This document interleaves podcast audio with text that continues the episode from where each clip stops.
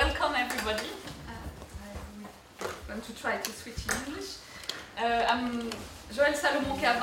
I'm an urban geographer, uh, senior lecturer in territorial policies, and uh, I am the initiator of the Society Nature Forum.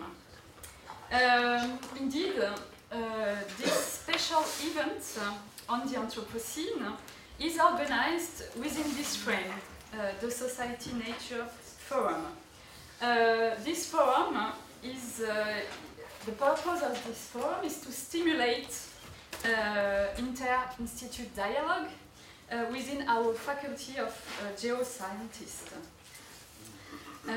discussion between geologists and philosophers, pedologists and economists, and even uh, between human and physical geography.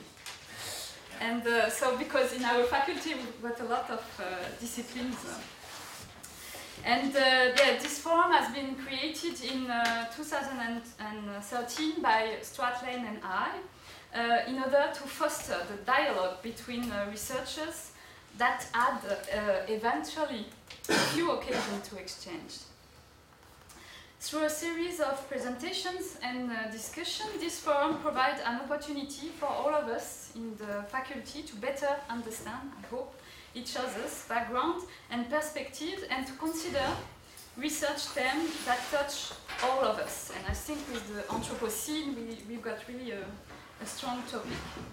The basic concept is to uh, invite researchers uh, of the three institutes uh, of the faculty to exchange. Uh, this time we ask uh, two researchers from each institute, so six researchers, to reflect on how the Anthropocene uh, concept has influenced research priorities and perspective in their domain. And then we ask three uh, internationally renowned researchers, an historian, Jean-Baptiste Fressoz, an ecologist, Erle Ellis, and uh, geochemist uh, Jessica Tierney to give us uh, their opinion on how the Anthropocene concept relates to their area of expertise. I really, really thank you all, the, parti the, the participants of these days, our uh, invited uh, guests, uh, and also my faculty colleagues uh, to have accepted uh, to come, uh, to prepare a talk, and, and to discuss on this event.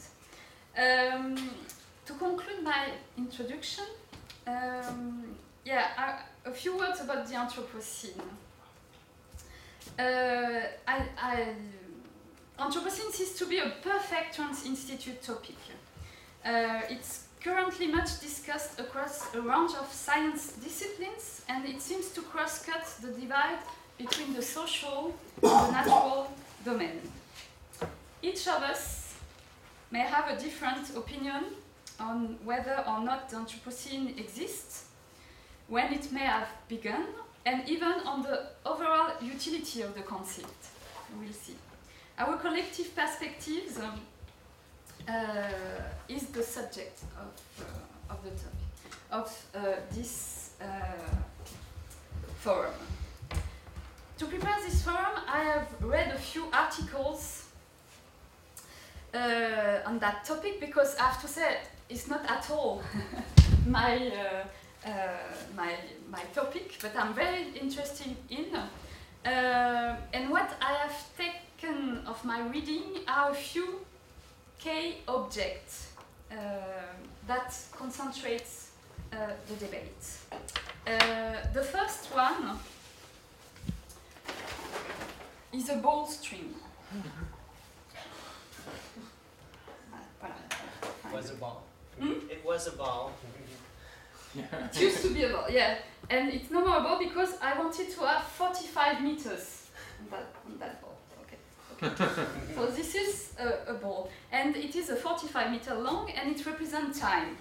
This this, uh, this ball. Uh, each centimeters represent one million years, like this. uh, it means that uh, this is the uh, 45 meters are the Earth formation. Sorry, it, it, it should be uh, like this, but just believe me, there's 45 meters. Uh, people that meet me yesterday uh, saw that I was counting the meters, so it's true. Uh, six meters uh, represent the apparitions, the apparition of complex life. 2.5 meters, the apparition of apparition yeah, of dinosaurs. Um, 65 centimeters, extinction of dinosaurs. Um, 30 centimeter uplift of the Alps, something like that. Uh, 3.65 centimeters, first territorial, territorial vertebrates. Uh, two, okay, I passed some things, important things. Huh? Two millimeters, uh, Homo sapiens, apparition of Homo sapiens.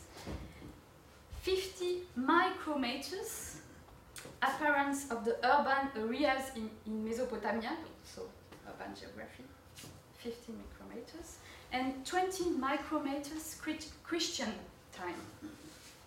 So, and the Anthropocene is supposed to take place in about 0.5 micrometers. So, so here. Okay, so this is my first object. My second one is this one. Uh, this is Helmut the mammoth. so you, you can imagine I, I take it to my to my son.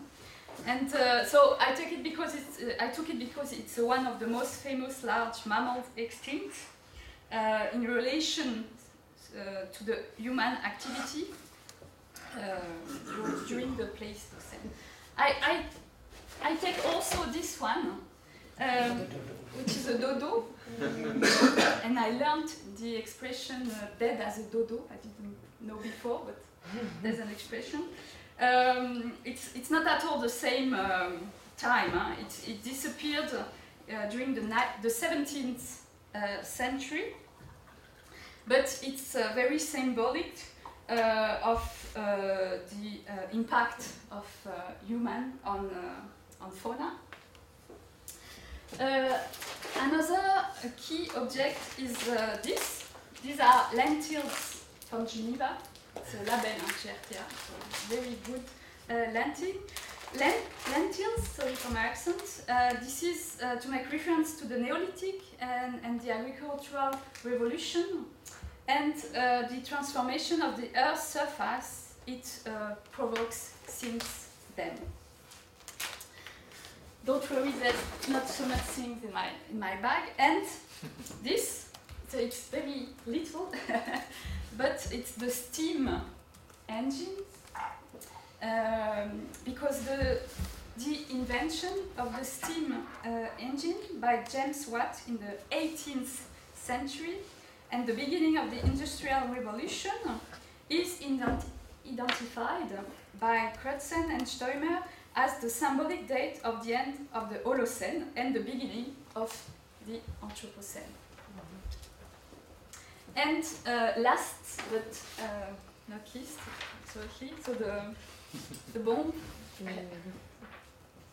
uh, the atomic bomb. I don't know if it's an atomic. It's a representation of, the, of a bomb, um, which is another discussed beginning. Uh, the first atomic bomb test in 1945 in New Mexico uh, is now identified at the start of the Anthropocene, one possible start of the Anthropocene, uh, because it's a tra- stratigraphically optimal uh, choice. And uh, mostly because it's widely detectable in geological record. So that's it for the, the, the cave objects. I don't know if I can put it here. Um, so all those tools, all those objects are related to the controversies linked to the uh, Anthropocene. They all represent current, current debates. And um, uh, I want to give you those objects as maybe uh, transitional objects, as toys, if you want, as tools, maybe to, to discuss uh, uh, during the, the day. Um, thank you very much for your attention. I, I wish you a very good forum, uh, and uh, I hope you will have a nice uh, debate. Thank you.